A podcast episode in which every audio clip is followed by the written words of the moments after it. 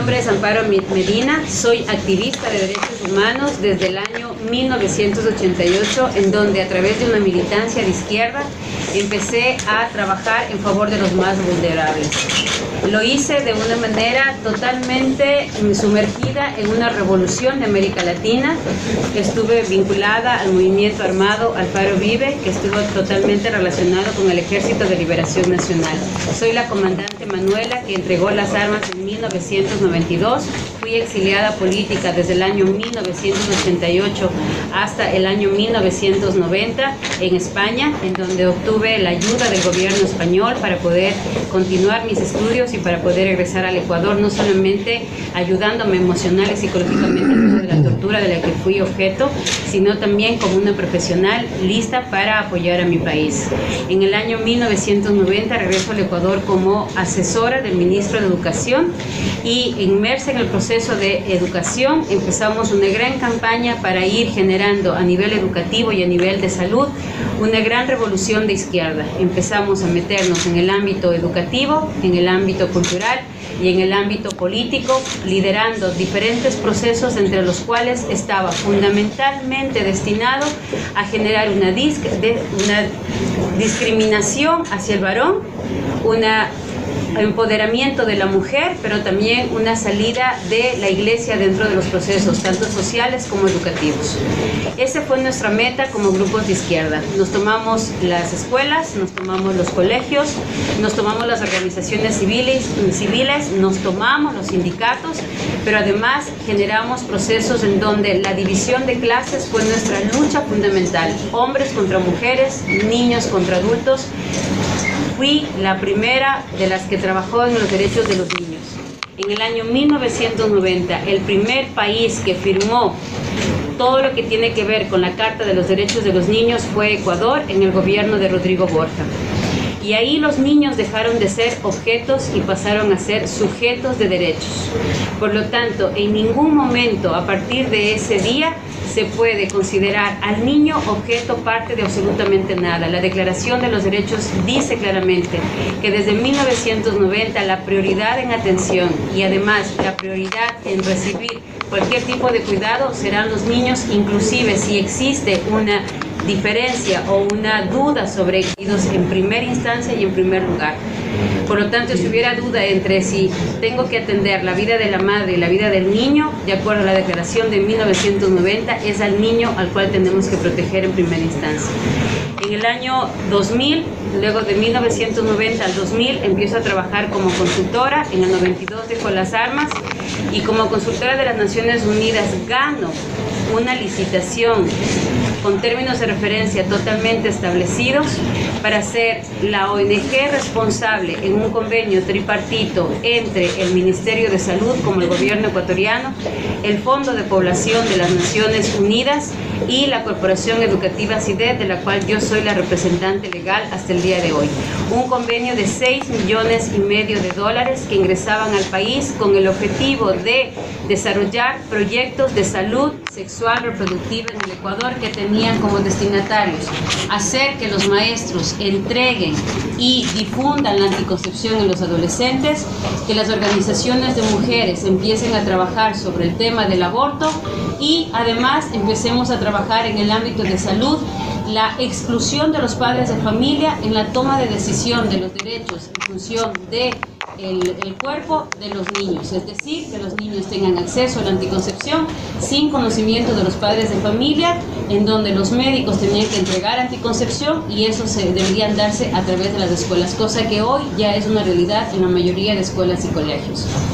Todo esto estaba encaminado a generar un gran recurso económico no solamente para las Naciones Unidas, sino también para las farmacéuticas que nos estaban a nosotros financiando y lo tengo que reconocer con mucho dolor y mucha vergüenza, nosotros sabíamos perfectamente y todos los técnicos y todos los consultores de las Naciones Unidas sabemos claramente que nuestros fondos, que nuestros sueldos, que nuestros contratos, que nuestros proyectos están totalmente financiados por farmacéuticas y dependen exclusivamente de la venta que nosotros hagamos para seguir financiando nuestros proyectos.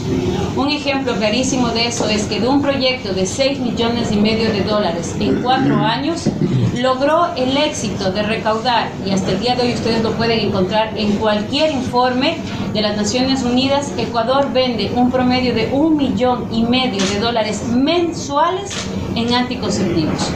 Por eso es un negocio la implementación de las políticas de salud sexual reproductiva en todos los procesos y en todos los estamentos. Ustedes dirán, ¿y qué fue lo que hizo que nosotros nos demos para atrás? En el año 2004 nosotros somos técnicos, nosotros evaluamos proyectos, nosotros sistematizamos proyectos. En el año 2004 se hizo la primera evaluación de los proyectos de salud sexual reproductiva en Santiago de Chile, organizado por el Ministerio de la Juventud del Gobierno de Chile. En ese gobierno se dijo claramente que más del 50 y pico por ciento de mujeres estaba en la zona urbana con conocimiento y usando anticoncepción estaban en la zona eh, urbana el más del 70 y más de del 53% de jóvenes adolescentes tenía conocimiento del uso de la anticoncepción a través del sistema educativo. ¿El resultado cuál fue? que antes de aplicar el proyecto, ustedes pueden pedir el informe y les sugiero que ustedes como senadores lo hagan porque tienen toda la potestad de hacerlo, pidan el informe de antes del año 2000 cuál era la realidad de salud sexual reproductiva de los jóvenes en Argentina y después del 2015 cuál es el resultado. Yo se los voy a adelantar. Los proyectos de salud sexual reproductiva en donde exclusivamente están basados en la entrega de anticoncepción a adolescentes quintuplicaron el embarazo adolescente antes de la entrega de estos proyectos, los jóvenes iniciaban su vida sexual entre los 17 y 18 años. Actualmente en América Latina, el inicio de la vida sexual de los jóvenes está entre los 12 y 13 años. Se ha quintuplicado las enfermedades de transmisión sexual. Antes teníamos un promedio de 5 enfermedades de transmisión sexual. Son informes de las Naciones Unidas. Antes teníamos cinco enfermedades de transmisión sexual en América Latina. Hoy existe un promedio de 30 tipos de enfermedades de transmisión sexual. Antes teníamos enfermedades de transmisión sexual exclusivamente a nivel genital. Hoy las enfermedades de transmisión sexual han mutado a nivel oral, a nivel anal y a nivel genital. ¿Por qué? Por el tipo de relaciones sexuales que estamos impulsando a los jóvenes a tener, en donde el cuerpo es un objeto. Al haberse quintuplicado el embarazo adolescente, viene la siguiente parte que es yo ya no quería tener un bebé, entonces tengo que verme abocada a ver una alternativa frente a eso y empieza automáticamente la campaña de aborto seguro. ¿Cuál es el beneficio de esta campaña? Se los voy a decir. Yo como Naciones Unidas vendía anticoncepción a los países a través del Ministerio de Salud Pública. Traemos preservativos a 10 y 12 centavos de las farmacéuticas de la India y la vendemos a nuestros países en América Latina a un promedio de 25 y 30 centavos. Traemos pastillas abortivas y ustedes pueden revisar las páginas web de Aborto Seguro y de las comadres que son quienes difunden el aborto químico aquí, lo venden a través de internet lo difunden en todos los canales, inclusive a nivel telefónico, y ellas entregan aborto químico que traen de la India a 4 dólares. El paquete de pastillas y acá ustedes lo van a encontrar a 12 y 14 dólares. Ustedes entran a la página Aborto Seguro, las comadres en Argentina, ellas les indican a las jóvenes inclusive cómo abortar y es tan escalofriante lo que ustedes van a encontrar en esa página que inclusive les dicen cómo colocarse las pastillas, cuántas pastillas tomarse, cuántas introducirse a nivel del conducto vaginal y luego les dicen, una vez que te has tomado las pastillas vas a sentir un dolor que es insoportable. Muerde una toalla para que aguantes el dolor y empieza el proceso de pujo. Si empiezas a llenar más de dos toallas higiénicas en el proceso de una hora, te recomiendo ir al médico, pero no les digas que te tomaste la pastilla. Por eso es el aborto confidencial. ¿Cuánto ganan en cada pastilla? Ganan más del 100% por pastilla. Entonces, ese paquete que están en este momento vendiendo de manera clandestina, lo van a pasar a vender de manera legal. Es un negocio al 100%. Yo te vendo la anticoncepción, te legalizo el proyecto, difundo a través del Ministerio de Educación. Los maestros son los únicos distribuidores de farmacéutica que no ganan un centavo de los productos que distribuyen. Entonces, como yo ya te vendí la idea de que el embarazo es un problema, de que el embarazo es una situación difícil, yo automáticamente te vendo la idea del aborto seguro. Capacito a los médicos. ¿Saben quiénes capacitan los médicos para realizar aborto seguro en América Latina? El Fondo de Población de las Naciones Unidas. ¿Saben quiénes van a recibir capacitaciones sobre cómo manejar leyes en el aborto seguro? averigüen cuáles han sido, quiénes han sido los diputados, los senadores que han recibido capacitaciones de las Naciones Unidas en donde yo hacía eso. Les entregábamos la ley, el proyecto de ley a los diputados, a los senadores que nos interesaba que difundan el aborto en nuestros países. Y no tengo ningún problema porque ella sabe que nos conocemos y hemos tomado café en mi época de abortista. Diana Conti, fue de las primeras diputadas aquí en América Latina que aceptó ser nuestra líder para difundir el aborto. Recibió capacitaciones con nosotros, con nuestro dinero, en Canadá, en Perú, en Bolivia y en Perú fue condecorada por el presidente del Congreso de Perú en el año 2004 por comprometerse a ser la líder pro aborto a nivel político en el continente latinoamericano. De eso estamos hablando. Habría que ver cuántos diputados han ido ahora a la India, a Arabia Saudita, a Canadá, a Alemania, a Holanda, a Bélgica a recibir capacitación. Si ustedes revisan el proyecto de ley pro aborto, que en este momento está aquí en Argentina, es el mismo proyecto de ley que está en Colombia, que está en Perú, que está en Ecuador, que está en Bolivia. Déjenme decirle que hasta con las mismas faltas de ortografía y la mala redacción, porque hay consultores a los que nos pagan para hacer eso. Y luego vienen los réditos. No se admiren que luego quienes han estado inmersos en estas políticas, y no estoy hablando mal de nadie, pero les puedo decir con nombre y apellido, la vicepresidenta de España, que difundió y legalizó el aborto en España hasta las 14 semanas, que fue la primera líder abortista en el mundo en decir que no existe un ser humano, que era un cúmulo de células y un embrión que no se podría considerar ser humano, fue la señora Aido.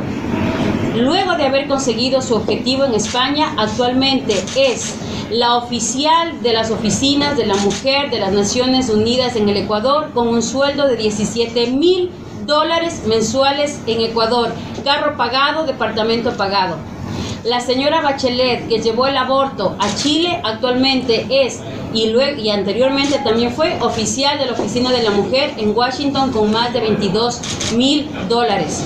Y así cada uno de los diputados y líderes que han llevado el aborto en América Latina hoy son actualmente funcionarios de la Organización Mundial de la Salud, de la Organización Panamericana de la Salud, del Banco Mundial, de la UNESCO o de cualquier filial de las Naciones Unidas, porque es el negocio mejor pagado y en el cual se generaliza absolutamente todo un proceso a través de leyes en donde se pone inmerso una problemática de la mujer cuando en realidad no soluciona nada.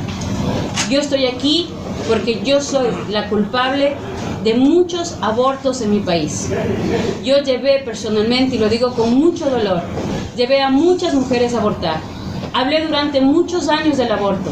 Elaboré y difundí textos educativos en donde se habla del aborto como derecho a, decidir. Mis manos están manchadas de sangre. Pero lo que me llevó a cambiar de opinión fue que después de haber hablado tantos años sobre el aborto, jamás había visto un aborto directamente. Nunca. Cuando las providas se me acercaban con los cartelitos, con bebés llenos de sangre, yo les rompía los carteles en la cara y les dijera, les decía viejas, viejas provida, viejas fundamentalistas, viejas ideologizadas, rompíamos los carteles y les tirábamos en la cara. Hasta que mi mejor amiga, compañera de armas, compañera de izquierda, compañera de lucha, atea como yo, se quedó embarazada de una relación adúltera la decisión de todos fue aborta, aborta, antes de que se entere tu marido. Y por primera vez entré a un abortuario. Nosotros habíamos comprado los AMEO, máquinas de fusión manual del endometrio, de las cuales el IPAS es el vendedor y en este momento el delegado oficial del IPAS es quien está detrás de toda la distribución y promoción del aborto aquí en Argentina. Están ahorita los delegados del IPAS ya haciendo la negociación de los AMEO, máquinas de fusión manual del endometrio, de las cuales yo compraba para distribuirlas en el proyecto. Nunca había visto cómo funciona un AMEO y les recomiendo nunca lo vean, jamás lo van a olvidar. Entré al laboratorio con mi amiga y aprendí tres lecciones del aborto. La primera, ninguna mujer entra con una sonrisa en los labios y la mano en la cintura a abortar. Ninguna, porque seríamos desalmadas. Realmente seríamos enfermas mentales. Hoy me paro durante más de 15 años en las puertas de los abortorios y veo la misma cara que encontré en mi amiga, asustada, nerviosa, indecisa, con la mirada baja, sudorosa. Mi primera lección, ninguna mujer va con la mano en la cintura y la sonrisa a los labios a abortar, ninguna. La segunda, el momento en que mi amiga entró al abortuario, le pusieron la anestesia pedidural, de la cintura para abajo quedó paralizada, llevaba 10 semanas de, de embarazo y el momento que cruzaba de la enfermería al consultorio, me dijo, entra conmigo. Sus ojos estaban nerviosos y yo en vez de decirle, si no quieres, no lo hagas, lo que le dije fue, tranquila. Lo que le decimos a todas las mujeres para que aborten, no pasa nada. En 40 minutos vas a estar libre. Esto es como ir al dentista. Esto es seguro, el médico es un especializado, no te va a pasar nada. Si yo le hubiera dicho a ella, si no quieres, no lo hagas, yo te ayudo, estoy segura que ella no hubiera gustado. Una mujer necesita ayuda, no un aborto. Y hoy, después de haber ayudado a más de 16 mil mujeres en ocho ciudades en nuestro proyecto, les puedo decir Hoy hemos salvado vidas, dos vidas, la de la mamá y de las niñas. Nos paramos en las puertas de los abortuarios y les ofrecemos ayuda a estas mujeres y 16 mil niños son hoy testimonio en el Ecuador que una mujer que aborta, que quiere abortar y es ayudada, le dice sí a la vida de su hijo le dice sí a su vida. Luego entramos al consultorio y por primera vez vi lo que significaba un ameo. Las cucharetas que entraban una detrás de otra en el conducto vaginal de mi, de mi compañera. Vi cómo cortaban al bebé. Había una, es como una pecera de cristal donde ponen agua para que caigan los restos. Yo les puedo asegurar que ni son coágulos, ni son células. Yo vi que lo que caían eran brazos, piernas, piel humana, sangre humana, olía sangre humana. Me quedé paralizada, no sabía si correr, si gritar, no podía creer lo que estaba viendo. El médico de la manera más fría que se pueden imaginar cogió los restos del, del bebé, es como que contaba que todo esté completo. El higiénico ah, levantó la tapa, botó todo el contenido del frasco salió con una frialdad y dijo en 40 minutos ella se va a poder movilizar, está la receta, si empieza a sangrar nos avisan, se va a un hospital, ustedes y yo a partir de hoy no nos conocemos. Salió, mi amiga tenía las manos frías, totalmente frías, con la mirada clavada al techo. En el momento que yo cogí su mano, ella no me regresó a ver, solo me dijo, Ampa, ¿dónde está mi bebé?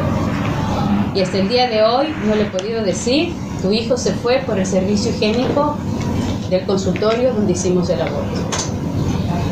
Queridos compañeros, queridos senadores, estoy aquí porque ese día me prometí trabajar por todas las mujeres. Y a partir de ese día milito activamente en la defensa de los derechos de todas las mujeres, incluida la mujer que vive en el vientre de otra mujer porque ella también tiene derechos. Y si es un hombre, es no tan el cuerpo de la mujer, que inclusive tiene un sexo diferente al de ella. Jamás vino una mujer después de haberle ayudado a abortar a agradecerme, jamás. Siempre vi lágrimas, siempre vi dolor.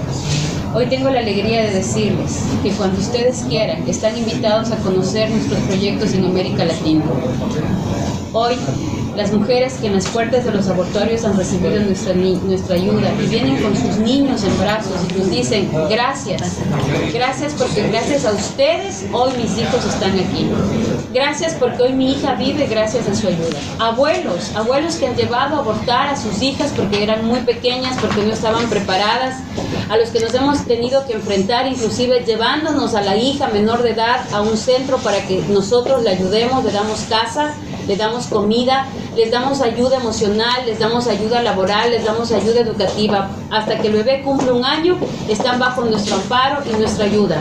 La metodología la tenemos, la propuesta la tenemos, estamos dispuestas a entregarnos. Si ustedes quieren, les entregamos la metodología. En Jujuy vamos a hacer la capacitación de especialistas, laicos, civiles comprometidos que quieran aprender a atender mujeres en las puertas del abortuario y vamos a tener más de 30 profesionales capacitados para atender a estas mujeres con embarazo en crisis.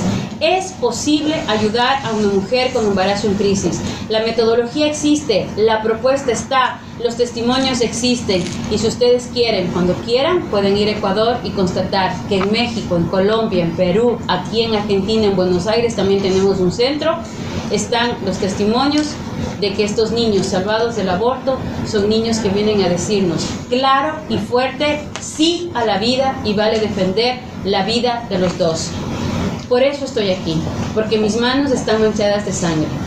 Estoy aquí porque yo fui culpable de que muchos niños no nazcan. Porque hoy que voy a ser abuela me doy cuenta que si yo hubiera abortado a mi primera hija, jamás mi nieto hubiera nacido. Porque jamás los hijos de mi nieto tampoco hubieran conocido la vida. Matar un niño es matar una generación. Y cada niño que ha sido abortado es una generación que hemos eliminado de nuestra vida. Estados Unidos lleva ya 45 millones de niños abortados. Cada año un millón y medio de niños mueren a causa del aborto. Eso es lo que no queremos para América Latina. Y quiero felicitar a Argentina porque ha sido realmente la fuerza que América Latina necesitaba. Les queremos pedir en nombre de todas las mujeres latinoamericanas, en nombre de toda América Latina, Argentina resiste. Queridos compañeros, si ustedes caen, cae toda América Latina. Este es el golpe final que estas organizaciones de muerte están preparando para todo el continente latinoamericano. Si ustedes caen, se viene todo el aborto en seguidilla en nuestros países. No están solos, estamos con ustedes. Vamos a apoyarlos a través de las redes sociales, vamos a apoyarlos a través de cartas, vamos a apoyarles a través de todo lo que nosotros podamos como latinoamericanos. Pero sí queremos decirles, a, claro y fuerte, Argentina es y debe ser provida. América espera mucho de ustedes. Resistan, compañeros resistan, no permitan que maten a nuestros hijos. Y mientras haya mujeres con las faldas bien puestas, que sepamos lo que significa parir un hijo, criar un hijo, mantener un hijo y no tenerle miedo a la soledad, no tenerle miedo a enfrentar la sociedad, esta América Latina va a seguir siendo prohibida. Y a ustedes, queridos varones, dejen de ya de ser los ninguneados de estas leyes. Dejen de que les digan a ustedes que no sirven para nada. Ya basta de decirles a ustedes varones que son asesinos, que son criminales, que son borrachos, que son mujeriegos. Ya basta. Ustedes han sido nuestros padres, ustedes han sido nuestros hijos, ustedes han sido nuestros compañeros de vida. Y necesitamos de ustedes para esta lucha. Necesitamos de ustedes a nuestro lado. Que salgan al mundo a decirle que los varones ya no son los de antes. Que hoy ustedes son nuestros compañeros y nuestro complemento. Necesitamos de ustedes, queridos varones. Y queremos decir claro y fuerte, América Latina es provida y vamos a defender la vida. Si no hay derecho a la vida, no existe derecho ni a la educación ni a la salud. ¿De qué me sirve que me ofrezcan derechos contra el feminicidio si ya me mataron antes de nacer? Entonces, por favor, necesitamos de ustedes, necesitamos de su voto, necesitamos de su ayuda. Señores senadores, ustedes no solamente se están jugando el destino de Argentina, y se los digo de corazón, se están jugando el destino de toda América Latina. En sus manos está el que siga o no siga adelante esta ola pro aborto en nuestro continente. Y el momento que ustedes salgan al mundo a decir que Argentina es pro vida, se levantará Colombia, se levantará Perú, se levantará Ecuador para decir, nosotros vamos con ustedes. No se olviden el gran compromiso que tienen hoy con nuestro continente y con las miles de mujeres y niños que hoy están esperando de su voto y de su voz. Yo les agradezco el tiempo que nos han dado y decirles nuevamente, no están solos. Nosotros estamos en la misma campaña en nuestros países y vamos a continuar trabajando para que ustedes puedan salir adelante y nosotros vamos a seguir apoyándoles. Mil gracias su tiempo, mil gracias su compromiso y hoy más que nunca nosotros con ustedes. ¡Viva Argentina!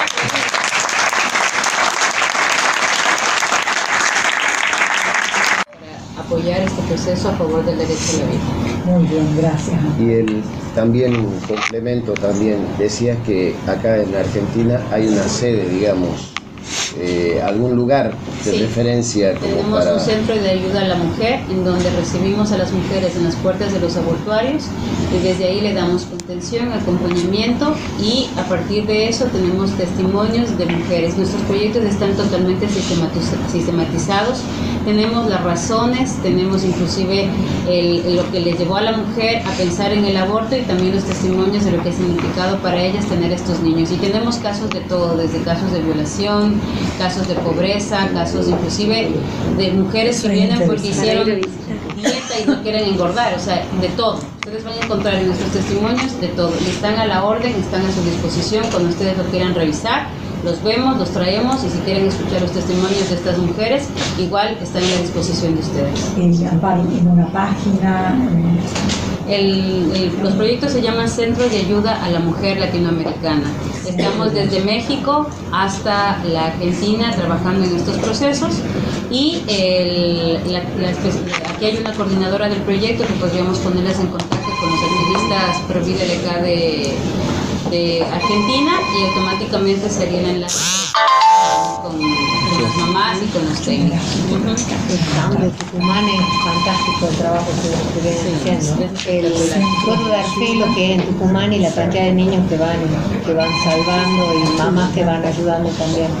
Eh, un poco quiero, quiero decirle a todos los que, los que están hoy, porque sé que la media sanción nos ha dejado desesperados, a muchos los ha dejado también eh, con una mala sensación. Eh, lo que quiero decirles es que aquel que es capaz de, jugar razón y pasión y ponerlo al servicio del dolor de, de su tiempo, ese merece decir que está vivo, ¿no? Y yo lo que veo acá es esto. Hoy hemos recibido acá notas de médicos, notas de abogados, Amparo que ha hecho semejante viaje para darnos su testimonio de vida. Entonces lo que les pido es que no nos dejen solos. Nosotros vamos a poner nuestro cuerpo, nuestra pasión, nuestra razón al servicio de que salga la mejor ley para los argentinos, pero los necesitamos. Esta es una lucha de todos los argentinos juntos. Estate segura que nos tenés. El grupo está justamente para apoyarnos en lo que nos indiquen para hacer, porque acá somos cabeza de muchas asociaciones que hace años venimos en la defensa de la vida. No, y, es- y estamos de pie, ¿eh? o sea, tengan la seguridad que los grupos Pro Vida, o sea, ellos se han preparado 15 años para entrenarse en la muerte. Nosotros estamos levantándonos para defensa de la vida, pero tengan la seguridad que estamos trabajando y vamos a movilizar a la gente. Y la venida nuestra de los latinoamericanos acá ha sido esa.